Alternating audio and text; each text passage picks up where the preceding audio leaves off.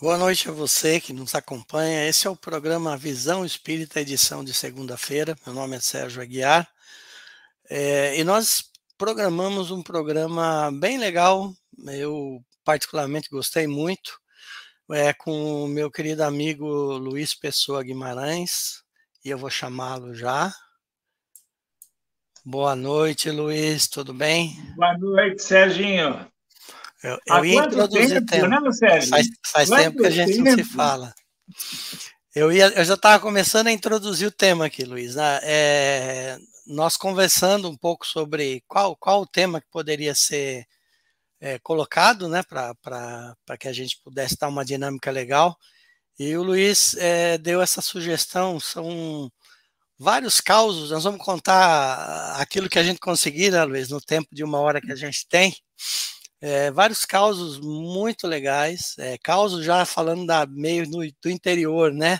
É, muito legais que envolvem o Luiz em toda a sua trajetória do espiritismo e que, que trazem uma mensagem muito boa, principalmente é, no, que, no que tange ao, a, a como o plano espiritual trabalha para nos conduzir na seara do bem, como que ele nos tira de algumas enrascadas, como que ele nos coloca no momento certo, no lugar certo, para que a gente possa transmitir, é, ser um, um, um, medianeiro do bem, né, dos bons espíritos. Ah, vamos lá, Luiz, eu estou curioso para saber qual foi o primeiro que você selecionou aí, vamos lá, vamos começar. É, eu, eu, eu costumo falar muito nas minhas palestras sobre o aspecto prático da doutrina espírita, né? A doutrina espírita é um manancial de informações que a gente deve eh, procurar absorver o máximo, porque nós sabemos a diferença entre inspiração e intuição. A inspiração nós recebemos de fora uma informação, um conteúdo que nós não temos. Aquilo não é nosso. Os espíritos nos inspiram e nós é, refletimos alguma coisa que eles nos passam. Para nós é novidade, nós não conhecemos. Agora, a intuição não. A intuição, os espíritos é, buscam é, no nosso acervo mental aquela informação que em algum momento da existência, de uma leitura, de um aprendizado, nós vivenciamos. E aí eles só trazem à tona para nos lembrar. Aí a gente lembra daquilo, então tem a intuição que nos salva de muitas situações, né? Então, posto isso, fica muito claro que se nós nos municiarmos de o máximo de informações, nós vamos reunir as melhores condições para que os espíritos nos intuam então, quando o Evangelho nos diz ajuda-te, que os céus te ajudarão, é exatamente isso. Faça um esforço de, de abrigar informação, abrigar conteúdo, para que na hora H o plano espiritual possa, tenha milhares de condições de te auxiliar. Né? Então, uh, por isso que o Espírito Verdade ele foi tão enfático Espíritas, amai-vos e instruí-vos. Então, você veja o, o, esforço que o plano espiritual fez ao longo desses 160 anos para nos municiar de informações. Só Kardec teve duas dezenas de obras nos dando notícias do plano espiritual. Tem o Leon Denis, Gabriel Delane, Bozano e milhares de, de, de autores nos dando informações. Então, eles fizeram uma, um trabalho imenso, né? A Ivone Pereira, a Sueli Calda Schubert, o, o Bachuti. Não, eu, eu imagino, é um chute, porque eu nunca peguei isso uh, uh, oficialmente em nenhum lugar mas eu acho que tem uns 30 mil a 40 mil títulos espíritas disponíveis para nós. Então, eu insisto muito nas casas espíritas, porque geralmente, inclusive, as casas espíritas têm uma bela de uma biblioteca para empréstimo. E é uma judiação, Serginho. as casas com dois mil exemplares lá para emprestar, você vai lá com a bibliotecária e diz assim: quantos livros você empresta por mês? Cinco. É, é ridículo. É, é, chega a ser ridículo. Então, uh, eu faço um esforço muito grande para que as pessoas uh, possam se conscientizar desse movimento que nós devemos e podemos fazer, por uma razão muito simples, Sérgio. O Espiritismo ele atinge 2,5% da população brasileira. São 2,5% que adentram as casas espíritas para conhecer, para assistir uma palestra. E desses 2,5%, eu, eu ouso né, uh, afirmar que 10% disso não estuda. Quer dizer, perdão, o estudo é exercido por 10% desses 2,5%. Porque a maioria não estuda, a maioria vai lá, assiste uma palestra, quer tomar um passe e se limita a isso. O nosso comportamento que, que habituamos nas igrejas é um, é um, um, um comportamento muito arraigado. É missa, é, é, é ritual, é, é formalidades nós ainda não aprendemos que não existe padre no Espiritismo, não existe missa no Espiritismo. Nós temos que estudar. Posto isso, eu quero contar alguns exemplos para que o público se convença que quando nós nos municiamos de informação, os espíritos, o Kardec afirmou isso de uma forma muito, muito apropriada, que os espíritos frequentemente dirigem a nossa vida. Ele é claro, ele é muito enfático. Então, eu vou contar alguns fatos né, que vão eh, mostrar o quanto os espíritos intervêm e que às vezes a gente nem se apercebe. Eu lembro que quando eu tinha uns 12 anos, ele, eu era o cobrador especi, uh, especial do, do meu pai. É, ele era advogado e ele advogava para muita gente pobre. Então, muita gente pagava ele com ovo, com galinha, com frango, com porco, com farinha. E eu era encarregado de buscar mercadoria, né? Ô, Serginho, uh, eu, eu lembro como hoje. Eu era molequinho, aquela porteira alta. Eu tirei lá o gancho da porteira, abri o portão, fechei o portão atrás de mim e me dirigi à, à, à casa que ficava no centro do terreno. Quando eu estava na metade do terreno, mais ou menos, Sérgio, eu olho aquilo lá, vinha um, um, um jumento na minha direção. Era um cachorro enorme. E avançou, veio na minha direção latindo. Ou seja, eu lembro que quando ele chegou perto de mim, eu fechei os olhos. Só lembro disso, fechei os olhos. E aí não, não aconteceu nada, eu abri os olhos, o cachorro tinha colocado o rabo no meio das pernas, tinha um, um, uns, uns, gravetos, assim, umas, uns galhos de árvore perto, e, e ele voltou para a direção da casa ganindo. Não tinha a mínima razão para aquilo estar acontecendo. E eu não quis nem saber. Eu pura e simplesmente virei as costas, abri e saí, saí da porteira. Então, aquilo lá, eu, eu só sei que eu me safei daquela. Quando eu me tornei espírita, é que eu compreendi. Hum. Sem sombra de dúvida, houve uma intervenção espiritual. A, a de materialização, é, então, inclusive, né? Pelo que você explicou, claro. talvez até de materialização. Exatamente. Então, sem sombra de dúvida, um espírito materializou uma mão, alguma, pegou um galho daquele e meteu o pau no cachorro. É. E o cachorro saiu assustado. Então, hoje eu compreendo. Mas naquele tempo eu só dei graças a Deus porque saí daquela. Né? Então, você veja como a, a doutrina é, é, é, é interessante e elucidativa. Né? Quer dizer, ela nos dá uma explicação racional para um fato que a gente às vezes nem percebe.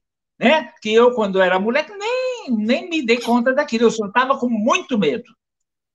Ontem, eu fui fazer uma palestra lá no Alphaville. né? É lá em São Paulo. É muito bonito aquilo, parece uma cidade americana. Inclusive, na rua, quando você vai se dirigindo ao centro, tem placa assim na rua: Centro Espírita O Semeador.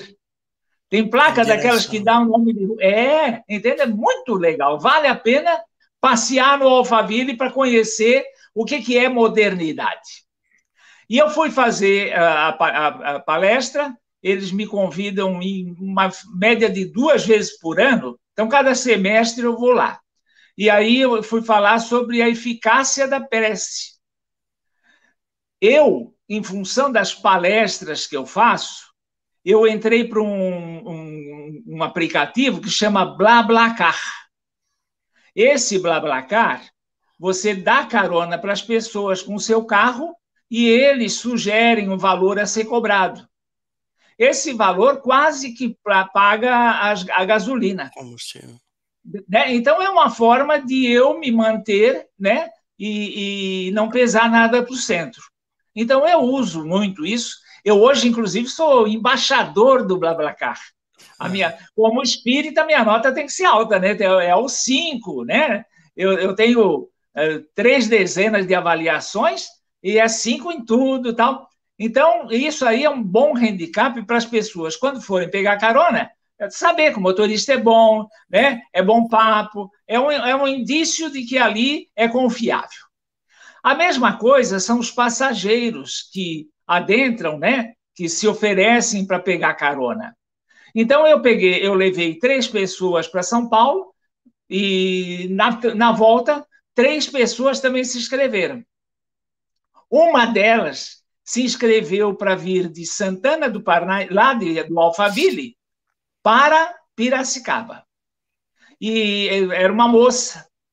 E aí então, mas ela nunca teve, nunca pegou carona.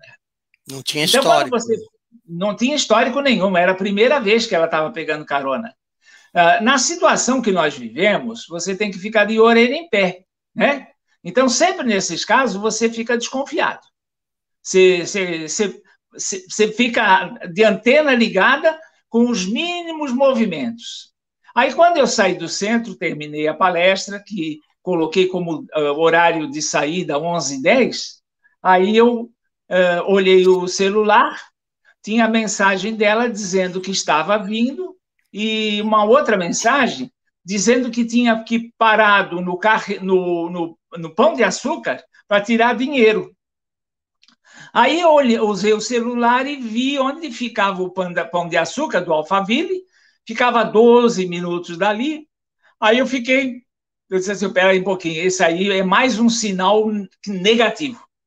Aí eu já digitei uma mensagem: olha, filha, sinto muito, você é a primeira vez que pede carona, e agora com essa conversa para mim ir no Pão de Açúcar, eu estou desistindo, eu não vou mais, não vou aceitar levar você.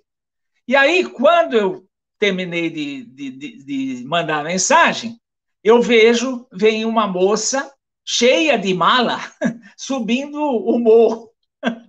Aí eu disse, deve ser ela, né? Aí eu desci do carro e realmente era a moça. Ela estava com várias malas, né? E aí botamos tudo no bagageiro e ela assim, é, eu, eu resolvi vir porque eu achei que era muito abuso da minha parte e, e a primeira vez que eu estou viajando, né? Eu disse, você fez bem, porque você não iria para Piracicaba hoje. Aí ela entrou, tal, fizemos amizade, começamos a, a conversar.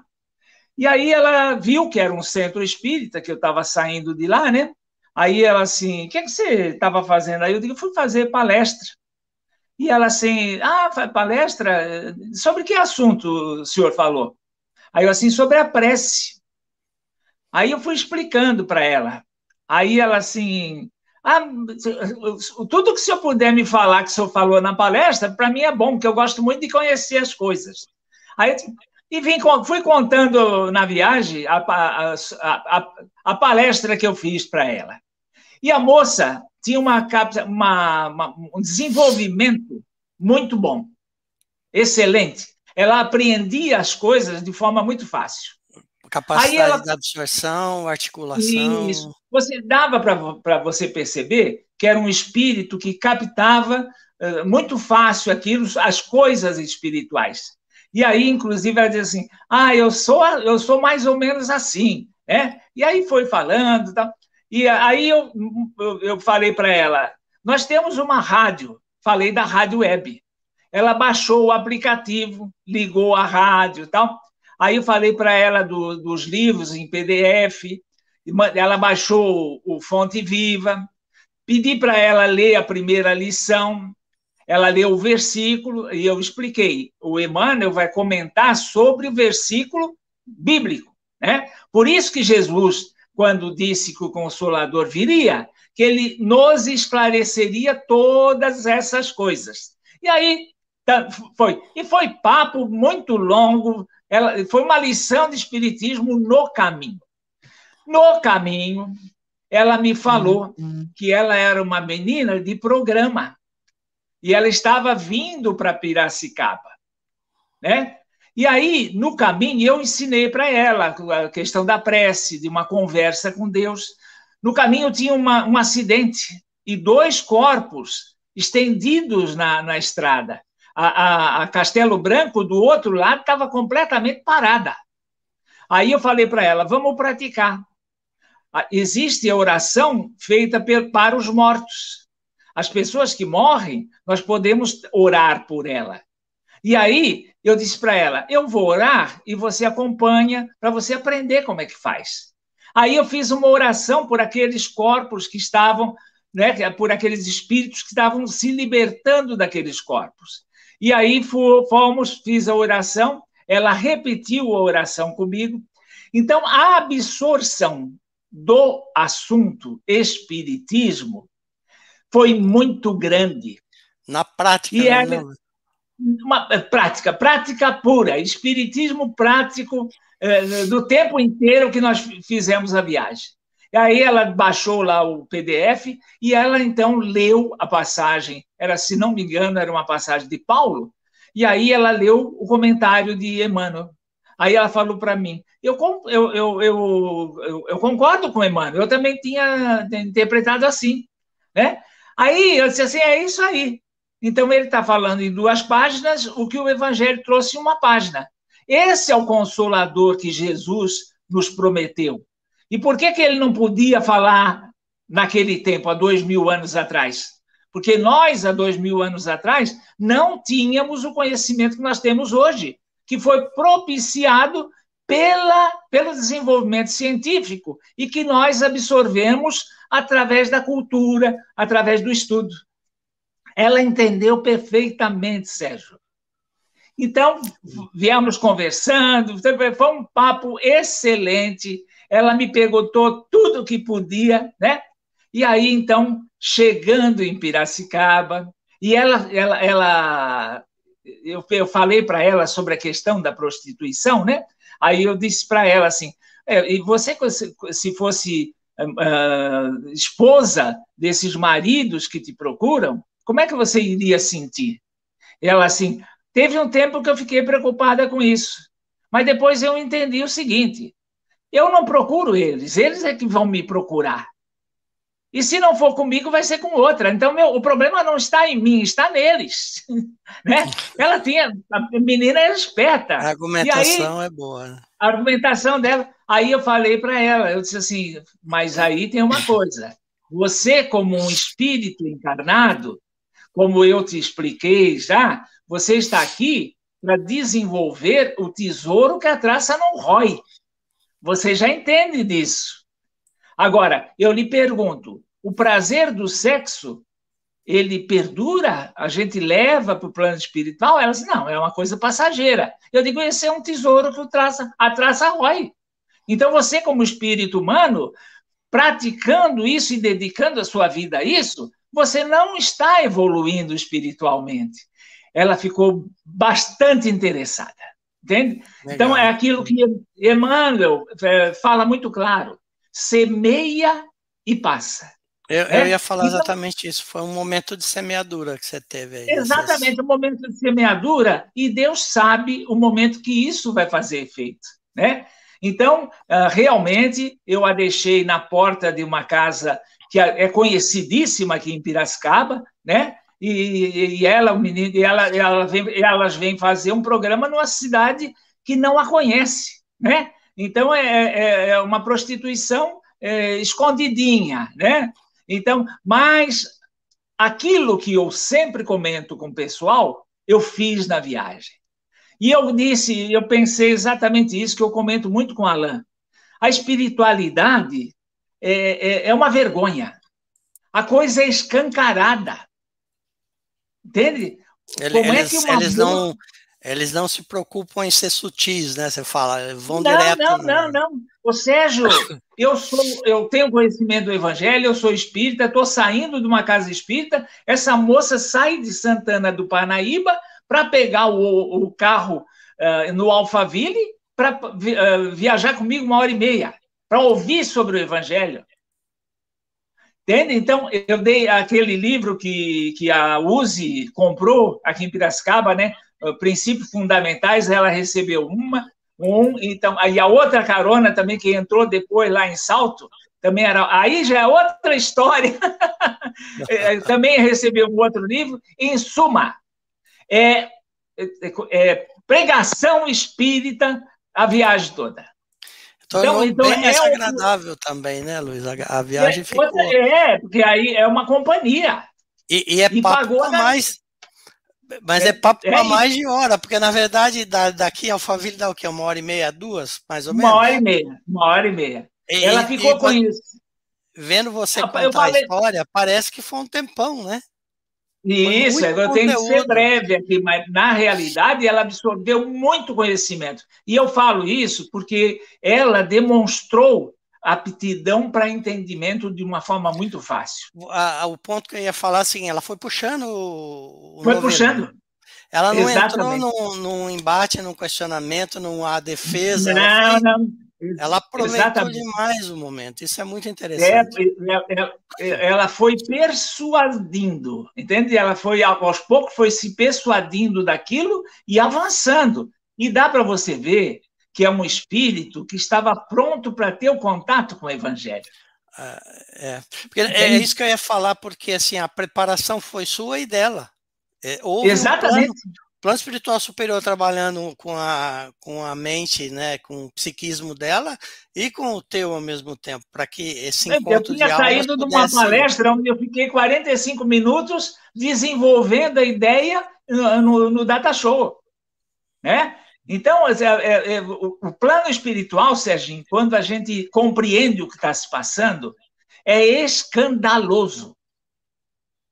Entende? Porque eu entendi e vi o mecanismo espiritual agindo em todo esse lance, sem sombra de dúvida. Posso passar para o terceiro? Vamos, vamos, vamos, vamos lá, vamos lá, é legal. É, eu, eu exercia um cargo e, eh, e tive um embate né, com um, um profissional, eu defendendo um lado, ele defendendo o outro, e houve assim um, um litígio muito grande entre as duas instituições, mas eu uh, fiz aquilo que a minha instituição tinha que fizer, fazer. Eu honrei o meu compromisso. Tá? Então eu acertei tudo, ficou tudo joinha, ficou legal, e essa pessoa eh, eh, encerrou o caso numa boa, e, e a coisa assim se passou. Ele estava com 60 e poucos anos aproximadamente e estava no, no auge da carreira. Ele tinha conseguido um patrimônio é, invejável e, e, e, materialmente, na cabecinha dele, a, a partir daquele momento, seria felicidade total. Uhum. Porque, afinal de contas, ele passou a vida trabalhando e buscando aquele ideal que era o acúmulo né, do, do, de bens materiais que pudessem dar para ele uma aposentadoria tranquila. E aí esse senhor, ele chegou num ponto que ele estranhou, porque eh, nesse dado momento que seria o auge da felicidade, ele não estava se sentindo legal. ele achava que faltava alguma coisa. realmente ele parece que eh, nadou, nadou e morreu na praia. Aí ele entrou, começou a entrar num processo depressivo. E aí ele foi num centro espírita, aquele lá de, de Artemis, onde a irmã dele frequentava.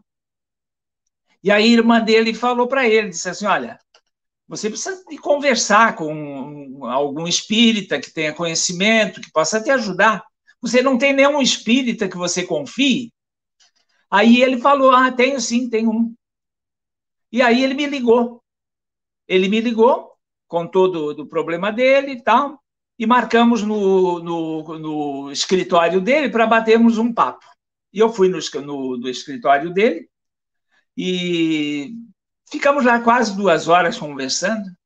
Esse homem, Serginho, aí ele me relatou ele veio de uma família paupérrima, ele conseguiu construir um, um belo de um patrimônio, que seria um patrimônio invejável para qualquer criatura.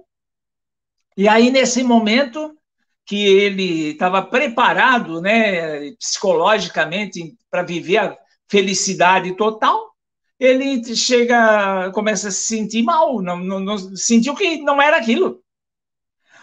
Ô, Serginho, para mim foi uma experiência maravilhosa, porque esse homem chorava, parecia uma criança, Sérgio.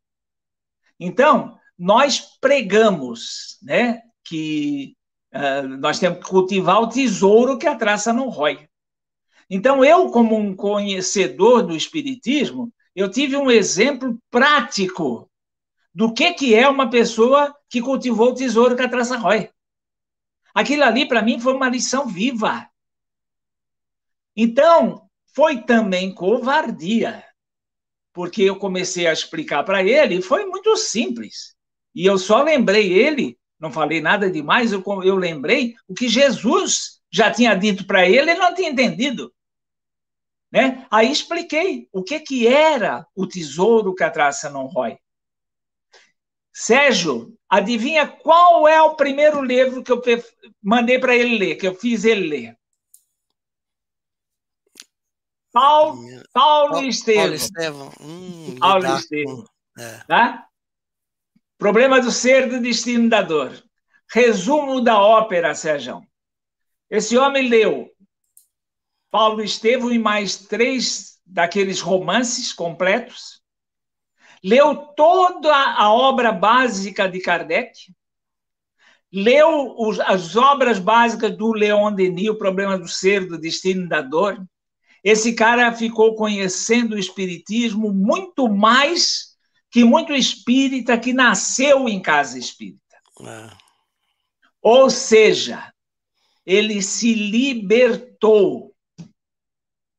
E eu tive a oportunidade de encontrar com ele de novo, porque eu pensei assim, né? A profissão que ele abraçou, com que eu passei para ele, eu vou criar problema para ele, por causa da consciência, né? Aí eu falei para ele, eu disse assim, escuta, depois nessa outra ocasião que encontramos, né? Assim, não te causou problema ter, ter a consciência de tudo isso que o Espiritismo nos passa? Ele disse, não, nada, nada, nada. Por uma razão muito simples, Luiz. Eu só trabalho com governo, eu não trabalho com pessoa física. Eu só trabalho com governo. E o Espiritismo, Luiz, é muito claro. O Espiritismo diz assim: é isso e isso. Ele deixa você decidir o que você quer fazer. E se você quer fazer diferente, você já sabe, inclusive, as consequências. Sérgio se tornou um espírita maduro. É uma o, transformação. É, é, o livro. Uma, o livro que você deu para ele, o primeiro, Paulo Estevam, ele lida exatamente com essas questões e, e a gente vê no transcorrer do livro o amadurecimento de Paulo. Exatamente. E, o Sérgio, o, o livro espírita é um manancial fe, fenomenal. Ele é autoexplicativo, ele é uma ferramenta maravilhosa, porque ele é perfeito na, na, na, na, no, na expressão da ideia, na exposição do, da, da, da filosofia. E nós, Sérgio, jogamos fora um manancial que nós temos de graça à nossa disposição. Entende? Então, se as pessoas, no mínimo, conhecessem os bons livros espíritas para indicar para as pessoas, para se orientarem, já seria uma grande coisa. Agora, se conhecessem bem o espiritismo, poderiam se nortear de uma forma muito ampla. As pessoas, Sérgio, não entram na casa espírita. A grande maioria do público tem paura da casa espírita. E se você imagina, se a pessoa está com um problema, você manda ir no centro espírita para compreender o que ela está passando, ela não vai nunca. É, existe muita desinformação, né, Luiz? Com Exatamente, a, é a desinformação. Crenças, os sincretismos religiosos, as crenças espiritualistas aí acaba Ex criando. Exatamente. Fora a, a, a marca que a, a igreja né, deixou, aliando coisas espíritas com o demônio. Eu dei um livro dos espíritos para uma pessoa que entrou para ver minha família, e a primeira briguinha que nós tivemos, ela devolveu aquele livro como que estava se livrando de um, de um peso. Entende? Ela nunca leu aquela obra. E se livrou daquilo como que ele só de estar na minha mão já, já é um pecado. Entendeu? Então são coisas. É, acaba cobrando, né? Porque o, o, o conhecimento é, liberta dessas amarras, né? Exatamente. Sérgio, vamos para o próximo caso. Para o próximo. Agora já é o, já é o quarto caso. Ô, Sérgio, você lembra, nós dois somos oriundos da Caterpillar, né? E lá em Santo Amaro, tinha um moço que ele entregava, ele, ele servia o café. Não sei se você lembra, naquele bule enorme né? O nome dele era Valtinho. Valtinho.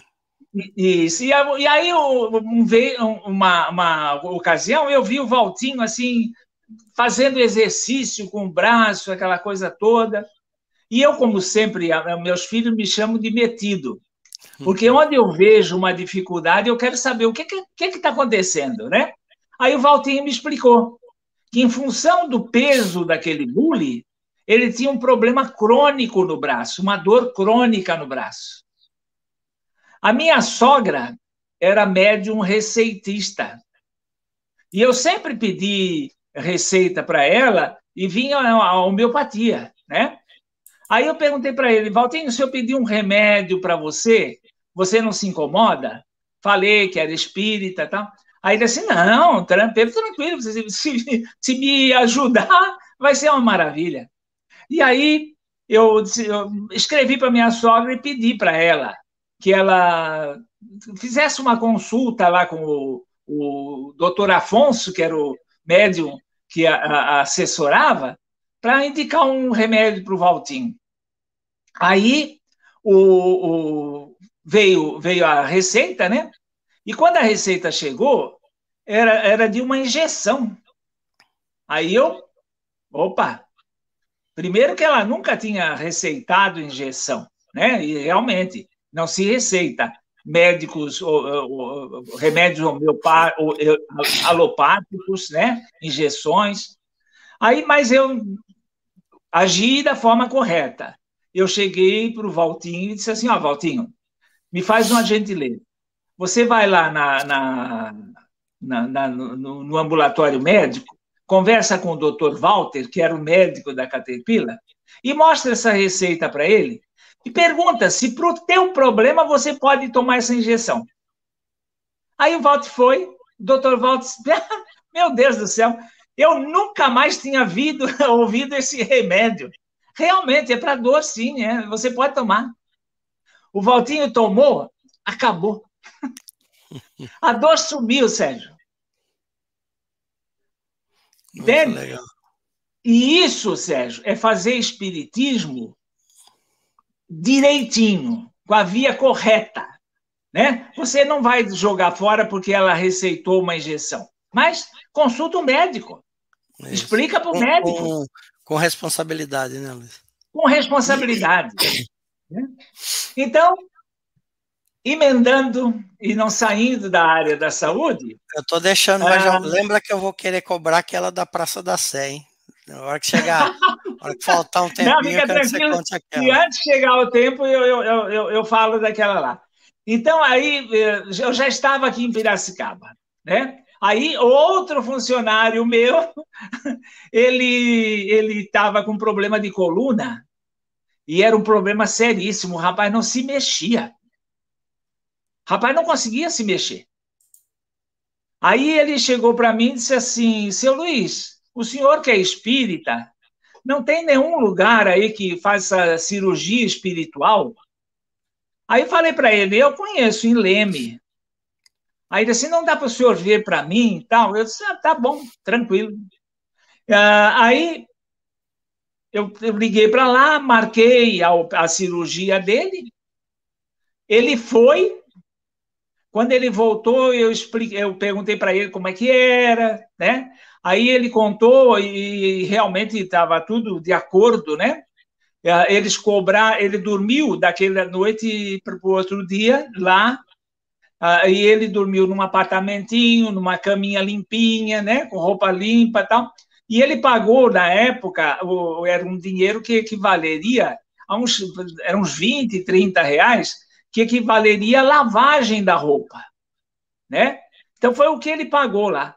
E aí ele voltou, Sérgio, dando pulo. Ele que não se mexia estava completamente são. Eu não estava satisfeito porque ele estava, inclusive, com cirurgia marcada, que era mais ou menos uns cinco a uma semana na frente. Então, aí eu falei com o médico também da Caterpillar, vou me permitir não, de, não, não mencionar o nome. Aí esse médico falou para mim assim: Luiz, não tem problema, eu vou pedir outra ressonância para a gente ver, porque eu, eu, eu fiquei curioso, o que, que os espíritos fizeram? Né? Resolveram o problema? Qual foi a solução que os espíritos deram para ele vir pulando? Que o médico também ficou interessado, o médico tinha visto ele, né? Aí eu, uh, eu pedi, o médico fez a ressonância e depois me deu o retorno. Ele assim, Luiz, é impressionante. O nervo que ficava ali no local e era o responsável pela dor que ele estava sentindo, foi seccionado pela espiritualidade. Poxa vida. Ele tem essa, é, é, é, essa, essa ressonância, esse documento, com o nervo que estava causando problema e com o nervo cortado.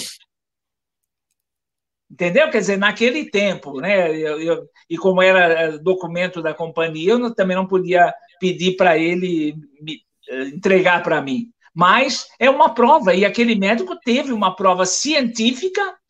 Aí você pergunta se aquele médico passou a acreditar no espiritismo, como é que ele ia explicar para os outros, né? É uma experiência pessoal.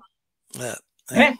Ele não passou a acreditar no espiritismo, ele adquiriu conhecimento de que aquilo era possível. Chamou a atenção agora é uma construção, a partir daí é uma construção dele, né? Exatamente, ele constatou. Ele não acreditou. Ele viu antes e depois. Eu estou com o tempo tranquilo, eu vou contar mais um da área da saúde, tá? É, então, tem 20 minutos ainda, vai, pode continuar. Tem 20 minutos tranquilo. Eu estava dando uma aula da Gênese uh, para um grupo de umas 10, 12 pessoas. E aí tem uma grande amiga nossa, você também conhece, ela chegou durante o curso, ela me, me chamou a atenção, eu cheguei perto e ela sussurrou para mim: Seu Luiz, eu estou sentindo que os espíritos estão mexendo nos meus seios. Eles estão revirando os meus seios por dentro. Aí eu disse assim: Você tem algum problema? Ela assim: Eu tenho um tumor. Eu vou, uh, vou, vou ser operada depois da manhã. Aí eu disse assim: Deixa rolar. Fica em prece e, e acompanha. Fica tranquila, fica serena. Continuei a aula.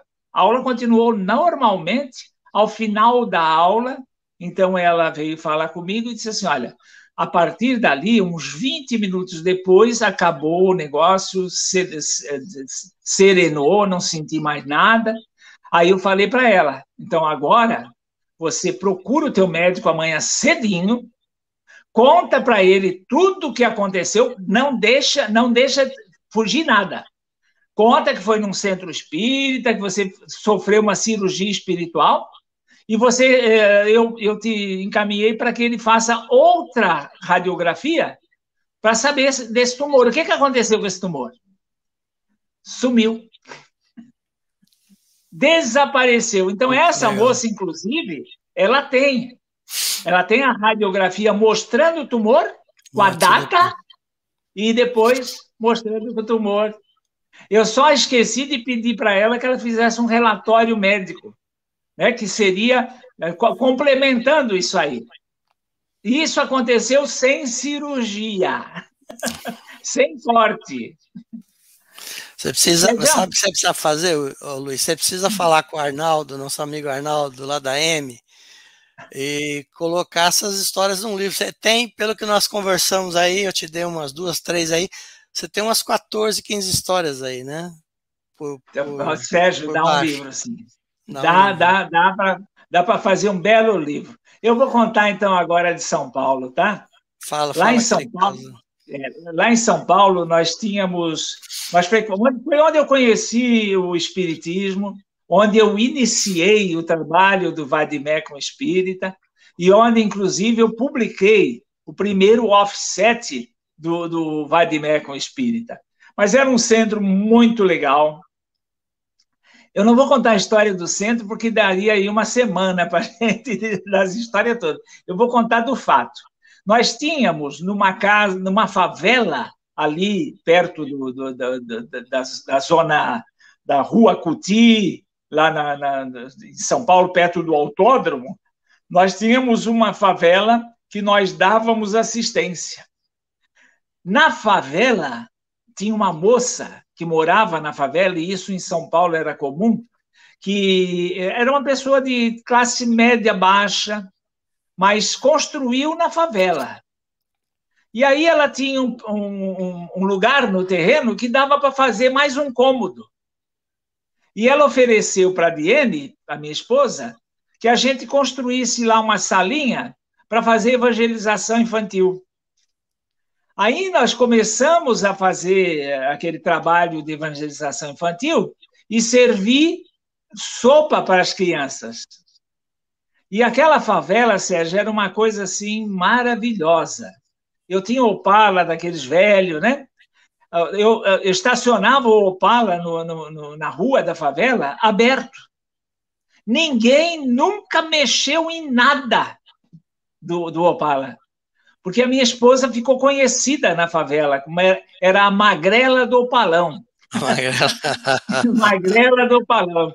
E, é, e nós fizemos muita amizade.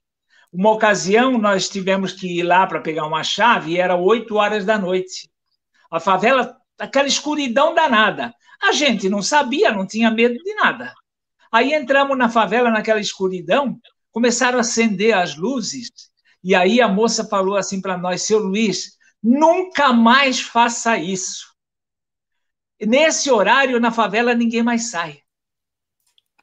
Eles só deixaram porque viram que era vocês. Mas vocês correram um risco tremendo. Então entregou a chave, fomos lá. Aí nós fazíamos todo domingo essa evangelização infantil e dávamos a sopa. Aí, um belo dia, uma das senhoras da favela, ela foi buscar os dois filhos dela que estavam na Praça da Sé. Vocês não veem essa Cracolândia, esse negócio aí estava lá. Mais ou menos era uma, uma coisa que nem a Cracolândia. Ela foi lá, pegou os filhos, trouxe para casa e começou a levar os filhos na evangelização infantil e na sopa. Legal. Essas crianças começaram a aprender o evangelho. Aí, o, e, e, tinha um que, que foi o, o, a criancinha, devia ter uns oito, nove anos, ele já estava tendo, ele tava, já tinha sido afetado um problema na fala. Ele falava assim muito, né? Já tinha a, a droga já tinha comprometido a área. Então ele mal falava. Ah, então a, a, a, a Diane falando sobre a Dorcas, né? Que era a personagem que deu nome a essa é. casa na favela. Ah, então ele, aí ela fez uma pergunta lá, né? Quem vocês acham que era esse personagem? Aí esse menino levantou o braço, Dor, Dorcas, Dorcas, Dorcas. A partir dali, Sérgio, uma semana depois, a criança morreu. Todo mundo ficou muito, muito chocado assim, e alguns, inclusive, ficaram assim condoídos, que diziam, puxa, mas agora que ele estava, eu disse assim, gente, Está tudo certo. Está tudo certo. Ele estava evoluindo em conhecimento, mas o organismo dele já não respondia mais. Estava comprometido. Estava comprometido. Então, qualquer evolução aqui, o organismo ia uh, interromper. Então, ele pura e simplesmente foi recolhido para lhe ser dado um novo corpo para que ele consiga avançar muito mais rapidamente. Então você vê que realmente uma história linda. É, né? Essa história, você... ela, ela, me, ela me toca profundamente, Luiz. É, desde que eu escutei uma vez você e a Diane falando sobre, e sempre que eu posso eu coloco, é, eu, eu conto essa história, porque ela é, é uma história de amor, né? Quando é, a gente fala, parece uma história triste, mas não é, uma história de amor. Exatamente. E é uma história de sabedoria. Porque você entende como age o plano espiritual e a razão do plano espiritual. Porque você, na sua ignorância, pensa assim: poxa, agora que esse espírito estava alcançando um nívelzinho de informação, o corpo não responde mais. Entende? E nesse livro eu vou, vou contar uma outra também, que eu compro, mas aqui eu não, hoje eu não vou contar. Ô, Sérgio, nesse mesmo centrinho, apareceu, foi logo no início que eh, eu fiquei conhecendo o Espiritismo. Aliás, para mim, foi uma benção, porque comigo foi tudo no tranco. Eu tive que aprender na marra e muito rápido. É, é, talvez o público não saiba, mas a tua origem qual é de, de religiosa?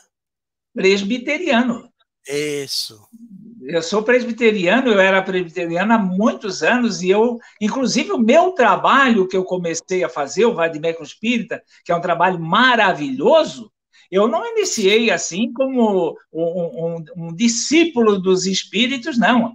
Eu iniciei como um presbiteriano desconfiado que começou a notar o que os espíritos diziam, que eu peguei, queria pegar os espíritos no flagra, um dizendo uma coisa e outro dizendo outra. Por isso que eu comecei meu trabalho.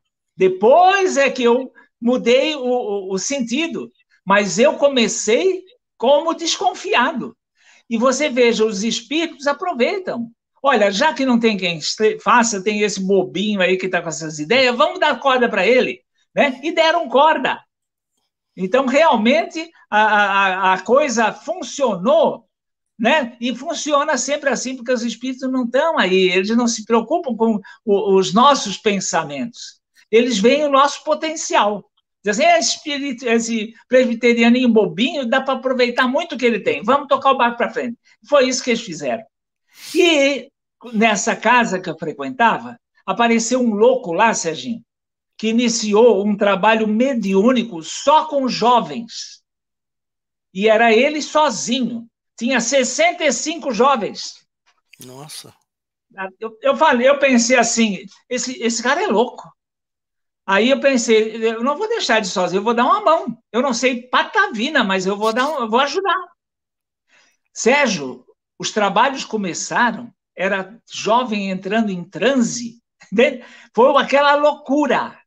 Foi aquela loucura. E ah, eu ajudava a segurar, né? E aprendia como é que fazia, porque ele sabia fazer. Três meses depois, Sérgio, o trabalho assim no, no auge, o cara deu no pé. Ficou eu com o trabalho na mão. E eu não conhecia patavina. uma abacaxi na minha mão e tinha que tocar. Eu disse, paciência, Deus é testemunha que eu não tenho nada a ver com isso. Eu entrei aqui de gaiato, né? E aí, então, o que, que eu fiz? Eu não manjava daquilo que o cara me, me, manjava, mas aí eu comecei a estudar o livro. Eu comecei um determinado livro, e aí eu botava os jovens para estudar o livro, dar, uma, dar aula seguinte, e foi inventando, e o grupo inteiro, umas 65 pessoas, Sérgio, esse grupo permaneceu junto por mais de três anos. Que legal. Foi fora de série. E aí é um dos elementos que eu classifico como seria um, um elemento primordial para se trazer o jovem para a casa espírita. Entende? Porque quando você fala de mediunidade, a turma acende, né? E aí, em vez de fazer com esses presbiterianos loucos que não têm informação e são atirados na fogueira, faz com gente que conhece, né? Quantas casas espíritas, a experiência que nós temos aqui, quantos elementos, faz um trabalho mediúnico só com jovens. Aí você realmente vai angariar. Esse, ah, ah, uns dois meses atrás, eu, fui, eu, eu participei de uma live com um centro espírita lá de Santa Amaro um jovem era, lembrou de mim e falou, disse, seu Luiz, eu participei daquele grupo lá que o senhor dirigiu e tal. Que legal. Foi fantástico, muito bacana, muito bacana. Muito bom, muito bom. A gente Vamos... tem ainda, tem, dá para contar mais algum caso, se você quiser. Tem nove minutos. Hein? Nós participamos sempre de muito, muito trabalho mediúnico. Uh, espiritismo, Sérgio, não se tem mistério. Não existe mistério em, centro espírita.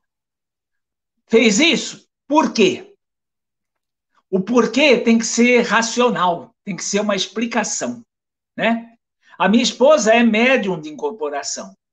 Agora, não é por causa que é minha esposa que eu não queira saber uma coisa que eu acho que é coisa que ele precisa de explicação. E ela recebia um, um oriental e aí, num dos trabalhos de desobsessão, ah, esse, esse oriental, ele batia palma, assim, na frente do, do, do espírito em que estava incorporado. Aí eu perguntei, por que a palma? E aí ele disse assim: Você conhece aqueles gongos que são usados lá no Japão? eles são muito tocados às, noites, nas ruas escuras. E é exatamente para isso. Tem muito espírito que está é, letárgico e precisa do barulho para se para acordar.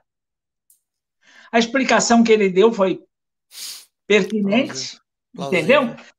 Exa plausível, enfatizando que nada no Espiritismo uh, pode, pode ser uh, feito sob o pretexto de é os espíritos que querem, como eu vou contar mais um exemplo. Teve um moço que era médium, trabalhava também na Caterpillar, e ele, conversando, ele quis ir lá no, no centro que nós frequentávamos, uh, do trabalho, porque ele queria dar, ajudar, né, Aí né, nós nos reunimos, ele incorporou, e aí ele falou para. Tinha umas seis, oito pessoas na sala. Ele disse assim: então vamos botar todo mundo a mão aqui na cabeça. Aí eu falei: por quê? Ah, porque o Espírito mandou. Eu disse assim, não, aqui a gente não trabalha assim. Então, o trabalho está encerrado aqui, nós não vamos continuar. Esse centro só funciona quando a gente sabe o que está fazendo e tem uma explicação plausível para isso. Mostrando, estou tentando mostrar para as pessoas, não é porque a coisa vem do espírito que a gente deva seguir de forma cega.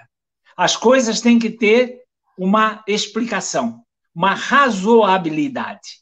Espiritismo é isso. Espiritismo não é espírito mandando em alma. É, o espírito Nós superior precisamos... não pede obediência cega. Exatamente. Qualquer espírito com o mínimo de superioridade, ele não fica chateado porque você questiona alguma coisa que ele está observando. Sérgio, são seis e. Dá mais um, né? Dá mais um caso, vai lá. Dá mais um caso. Ah, aqui no, no Centro Espírita na, é, é, na Seara Espírita Renascer, inclusive Renascer. você faz palestra lá, é, nós estávamos, ele estava situado bem lá longe, bem longe, lá no Godual, e aí fizemos um plano estratégico para a Seara Espírita Renascer. E nesse plano estratégico, colocávamos como primeiro ponto arranjar uma, uma, uma sede num lugar, lugar mais próximo do, do, do, centro, né? mais acessível. E aí a, a, eles arranjaram ali uma casa a, perto daquela praça parafuso, do Parafuso. Né? Praça Parafuso, é. Praça Parafuso. Bem e aí remodelaram, remodelaram a casa, ficou daquele estado, ficou muito bom.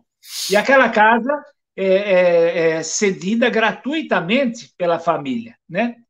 E aí, no dia da inauguração, se manifesta o parafuso, que é, é, é, é aquele cidadão que deu nome àquela praça. Nome à praça.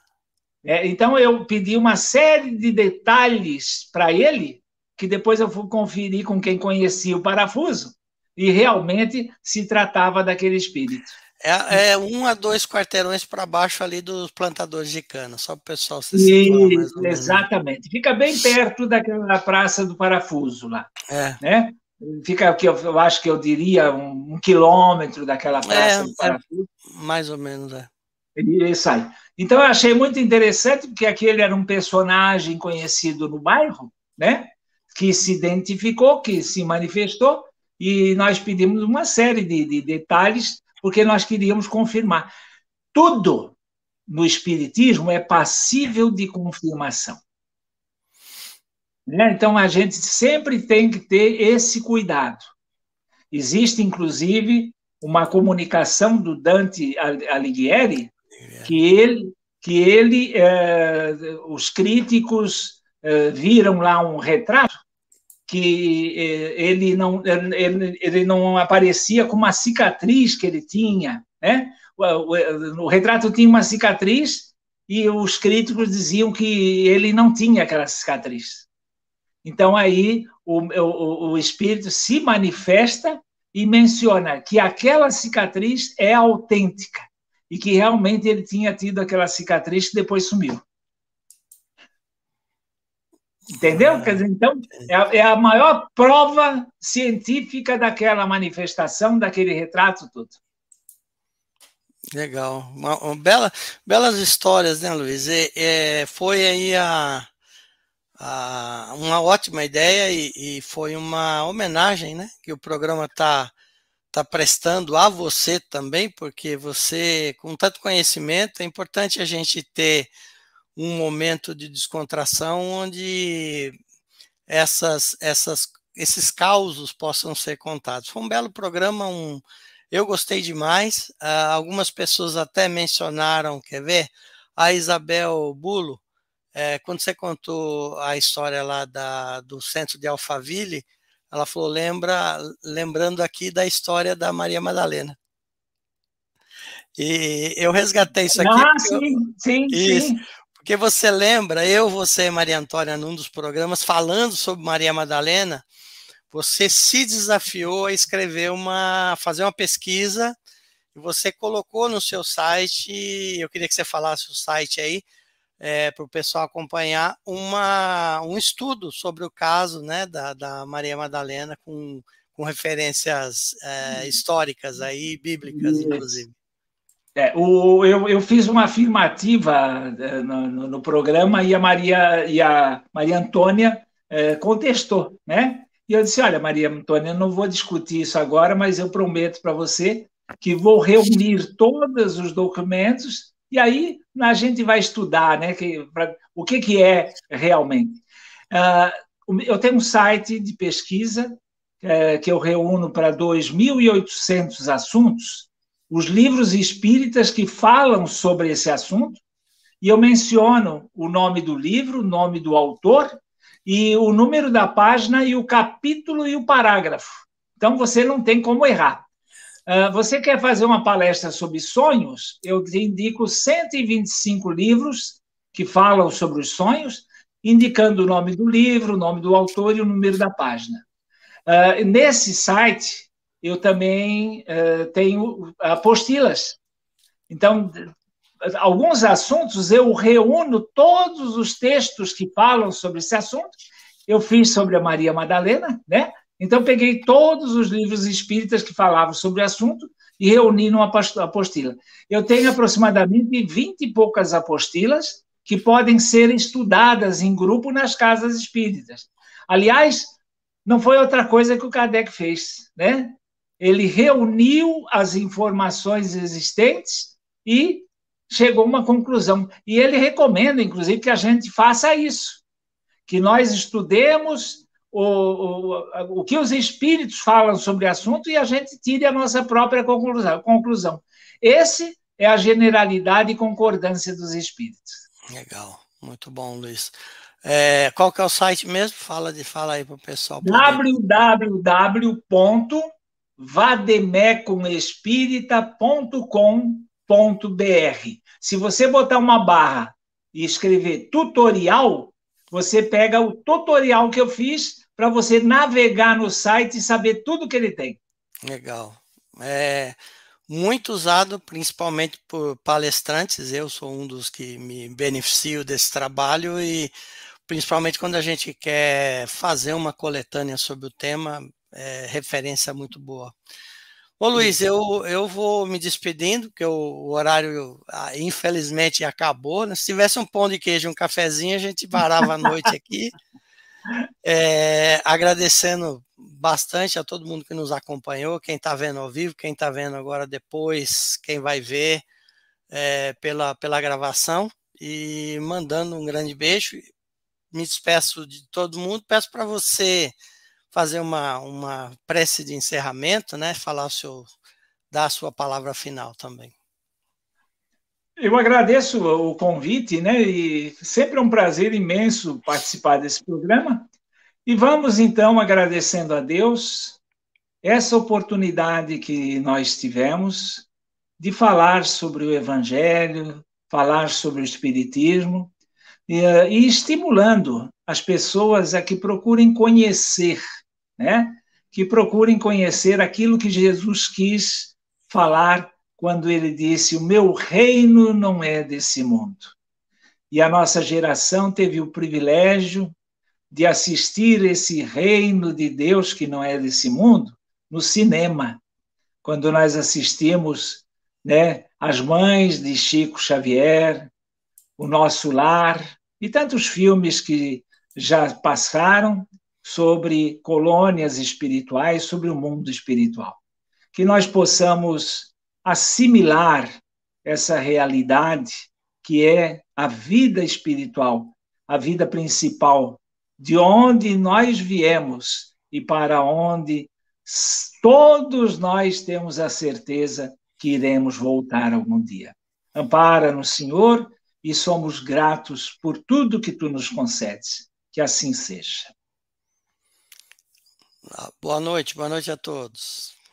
Boa noite, Sérgio. Tudo de bom.